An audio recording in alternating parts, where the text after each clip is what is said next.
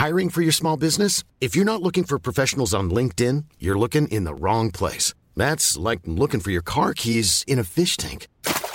LinkedIn helps you hire professionals you can't find anywhere else, even those who aren't actively searching for a new job but might be open to the perfect role. In a given month, over 70% of LinkedIn users don't even visit other leading job sites. So start looking in the right place. With LinkedIn, you can hire professionals like a professional. Post your free job on linkedin.com slash people today.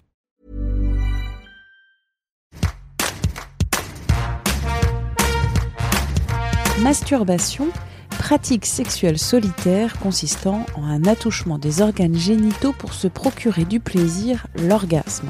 Exemple littéraire, les deux filles devinrent des putains et le garçonnet mourut d'épuisement par la masturbation.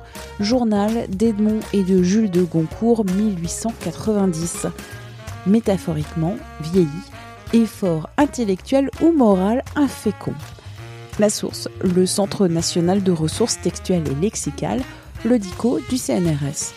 On va parler de masturbation, du corps et de la place des femmes dans la société, de politique dans cet épisode de Tout s'explique. Je suis Laetitia Béraud et notre invitée est... Je m'appelle Julia Pietri, je suis autrice et la fondatrice du compte Instagram Gang du Clito, un compte féministe et militant.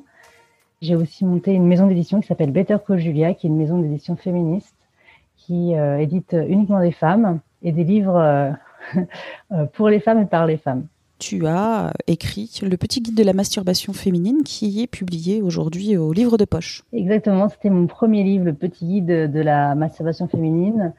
C'est euh, le premier livre que j'ai écrit pour essayer de véhiculer, démocratiser, libérer la parole des femmes concernant notre masturbation, qui est encore très tabou aujourd'hui malgré tout ce qu'on peut dire.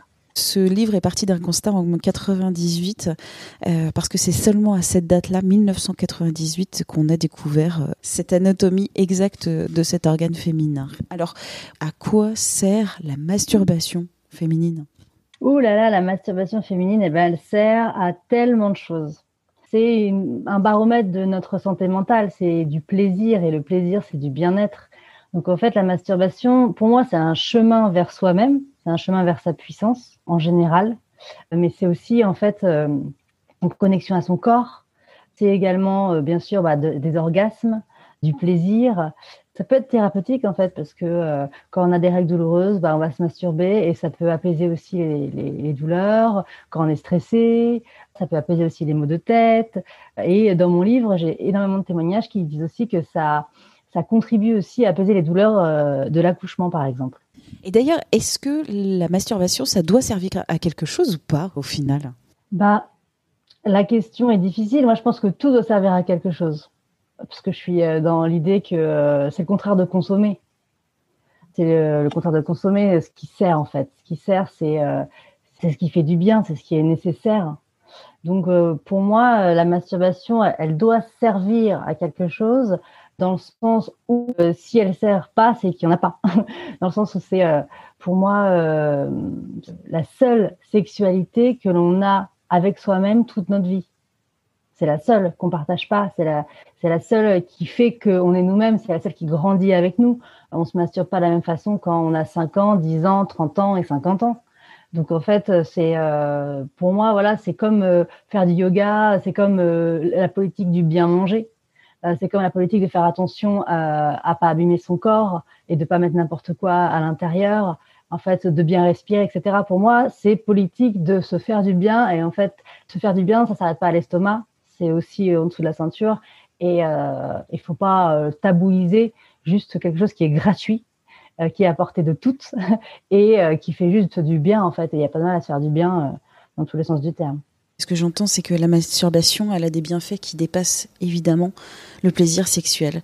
Elle permet aussi de, connaître euh, le corps, son propre corps, et tu le dis dans ce livre, elle permet aussi de nous approprier notre corps. C'est quoi cet enjeu de l'appropriation du corps par les femmes? Pour moi, c'est un enjeu de réappropriation. Parce que pour moi, on nous a volé notre sexualité, on nous a trahi, on a euh, volé notre sexualité dans le fait que, un exemple très concret, euh, moi en 98, j'ai eu l'impression de découvrir l'anatomie exacte du clitoris. Alors qu'en fait, quand on fait des recherches, le clitoris, on le connaît très très bien et depuis très longtemps. La preuve en est que euh, les momies qui ont été retrouvées étaient excisées. Donc, c'est-à-dire qu'il y a des millions, enfin, il y a, on va dire, il y a des millions, non, n'y a pas des millions d'années, je vais un peu loin, mais on va dire que depuis le début de l'humanité, depuis le début des civilisations, euh, finalement, on sait très bien à quoi sert le clitoris et on en a tellement peur que sans Internet, sans le téléphone, etc., tous les peuples, parce que l'excision, c'est pas uniquement en Afrique ou en Amérique du Sud, etc., c'était partout, on sait passer le mot pour dire, voilà, le clitoris, attention, c'est dangereux, il faut leur couper, il faut leur mutiler.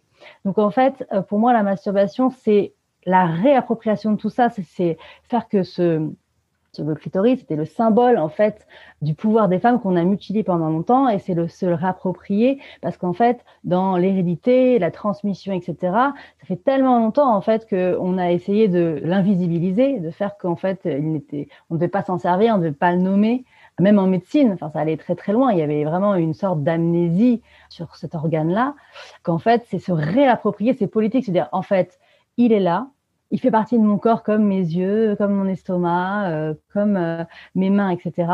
Et euh, je vois pas pourquoi je, je ferais comme s'il n'existait pas. Donc pour moi, ouais, la masturbation, c'est une connexion à son corps, mais je pense qu'à l'époque où l'on est dans au moment où on se réapproprie, où c'est tout nouveau en fait, finalement de se dire ah on a un corps intérieur, oh, ok, ça ressemble à ça. Alors que finalement, on est, euh, on est un pays du G8, on va aller sur Mars euh, en 2024, mais on n'était même pas foutu avant 2008 d'avoir une échographie du clitoris. C'est quand même fou quand on y pense. C'était qu'il y avait une hérésie, un retard immense en médecine. Et euh, c'était pas que religieux, c'était pas que dans les familles, etc. Enfin, je veux dire, si même en médecine contemporaine, ma gynéco que j'ai suivie depuis que j'ai 15 ans, elle n'avait pas étudié le clitoris. Donc comment, en fait, c'est possible que comprendre ce qui se passe à l'intérieur de notre corps, puisqu'en fait, c'est comme si euh, on parlait de quelque chose qui n'existait pas. Et d'ailleurs, euh, je terminerai par ça. Euh, dans le livre, j'ai beaucoup de témoignages de femmes qui me disent, justement, des femmes de 40, 50 ans, qui me disent, en fait, merci parce que bah en fait ça fait 30 ans que je me dis que je suis pas normale, ça fait 20 ans que je vais voir des médecins qui me disent ah oui oui ah oui bah c'est dans la tête et qui mettent la culpabilité encore une fois sur les femmes parce que justement elles n'arrivaient pas à jouer par une pénétration parce qu'on leur disait qu'il fallait jouer avec le vagin et qu'on leur parlait jamais de clitoris. Donc en fait c'est une certaine libération aussi de se dire ah en fait non ok je, je suis normale, c'est le monde qui, qui, est barzingue et, ça fait du bien en fait de, de se sentir voilà, libérer de ça. Et dans les paroles des euh, personnes que tu as interrogées, les personnes qui sont venues vers toi pour euh, apporter leurs paroles, il y a quand même cette libération par rapport à un tabou, un tabou euh, sociétal encore très fort, un tabou du plaisir féminin, se masturber déjà. Donc c'était longtemps tabou, mais la masturbation féminine est encore plus tabou parce que le plaisir des femmes très honteux. Ce qui est dingue, c'est que quand j'ai voulu éditer la première fois ce livre en 2018, il y a aucun éditeur qui voulait l'éditer. C'est pour ça que j'ai lancé ma maison d'édition à la base, parce que on me disait non, Julia, masturbation, il y a trop de consonnes dans ce mot. C'est pas commercialisable. Euh, on peut pas vendre un livre avec le mot masturbation. Enfin, c'était vraiment euh, un mot qui faisait peur. Et on, se rend compte que la masturbation féminine, le plaisir féminin, fait peur. Pourquoi? Parce qu'en fait, on l'a théorisé dans la société qui est patriarcale aujourd'hui de se dire, en fait, la femme, elle doit être passive. Elle doit être un objet de désir, elle ne doit pas désirer. Donc à partir de ce principe-là, on a fait des théories, donc le sexe faible, la femme, le sexe fort, l'homme, le sexe actif, l'homme, le, sexe passif, la femme, qui doit être un corps pénétrant et qui doit faciliter la pénétration pour le plaisir des hommes. Et peu importe si elle ne jouit pas pendant le coït, euh, etc., l'important, c'est que les hommes puissent jouir. On a souvent dit une femme honnête ne jouit pas, euh, dans l'image de la mère ou la putain, ou même la Vierge. La, Vierge elle a, elle un enfant, elle n'a euh, même pas eu de relation sexuelle. Enfin, c'est vraiment quelque chose qui est hyper tabou et euh, même d'ailleurs dans notre société actuelle, parce que euh, dans, euh, moi je me souviens des lectures que j'avais, des lectures de presse, à l'époque c'était Jeune et Jolie, au Podium ou d'autres ou d'autres féminines, on nous apprenait pas à, à nous dire ok prenez votre corps en main, pensez à votre plaisir. Non, on nous apprenait à être des corps pénétrables. C'est-à-dire les premières fois, c'était euh, surtout, euh, c'était pas penser à votre plaisir, non, c'était penser à être bien confortable et à bien lubrifier pour que voilà. C'était, toujours cette idée de ne pas mettre au centre le plaisir des femmes. Et ça, je trouve que c'est assez fou. Euh, et ça s'explique en médecine, en fait, c'est que, enfin, en tout cas, on peut l'expliquer comme ça.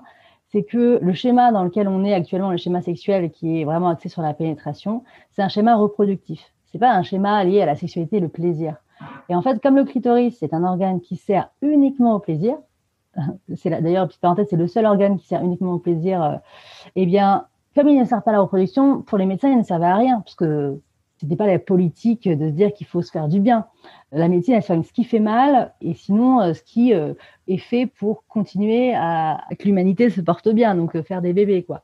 Le clitoris, il servait pas à ça. Et d'ailleurs, dans le livre, j'en parle, c'est qu'à un moment, la médecine a cru que le clitoris était utile dans la reproduction au niveau de la Renaissance, et je mets un, tableau, etc., et j'en parle, c'est moment, c'était mis en avant, parce qu'on s'est dit, waouh, en fait, le clitoris, ça sert à la reproduction, donc là, c'était permis d'en parler. Et à partir du moment où on a compris que, en fait, euh, c'était euh, un ovule, le spermatozoïde, et que, ça, que le clitoris n'avait pas de, fonction mécanique dans la reproduction, bah là, on l'a encore oublié, on l'a remis de côté et on s'en foutait. Je pense que c'est vraiment lié à, à l'idée que la femme ne doit être qu'une mère, on doit procréer, mais pas, pas jouir c'est une sexualité féminine et une histoire de libération des femmes. Donc, le sujet est politique. Le sujet est très politique. Ah bah, le sujet est, je dirais même, est presque politique actuellement parce que en fait, euh, c'est quelque chose qui est au centre de euh, l'imaginaire collectif qui promeut la culture du viol dans nos sociétés.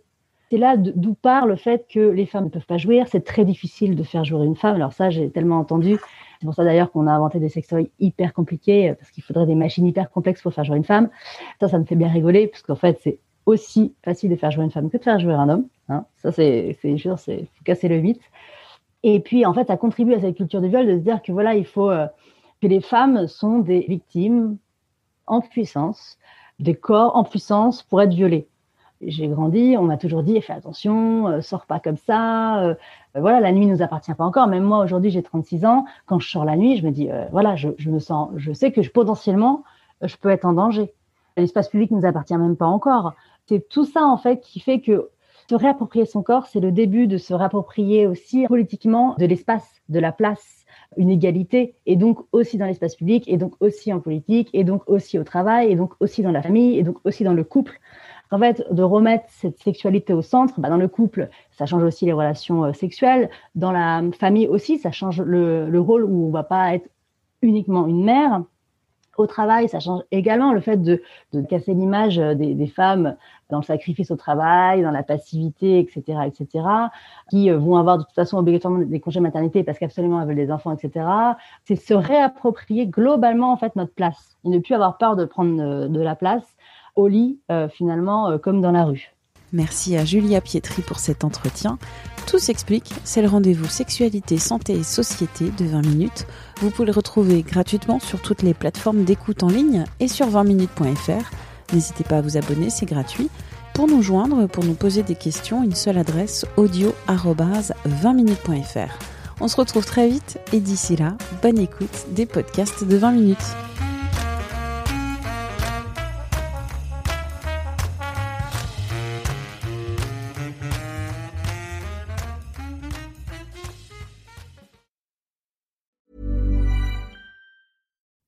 When you make decisions for your company, you look for the no-brainers. And if you have a lot of mailing to do, stamps.com is the ultimate no-brainer. It streamlines your processes to make your business more efficient, which makes you less busy. Mail checks, invoices, legal documents, and everything you need to keep your business running with stamps.com. Seamlessly connect with every major marketplace and shopping cart Schedule package pickups and see your cheapest and fastest shipping options from different carriers with rates up to 89% off USPS and UPS rates. And with the stamps.com mobile app, you can take care of mailing and shipping wherever you are. Make the same no-brainer decision as over 1 million other businesses with stamps.com. Sign up with code program for a 4-week trial plus free postage and a free digital scale. No long-term commitments or contracts. That's stamps.com. Code program.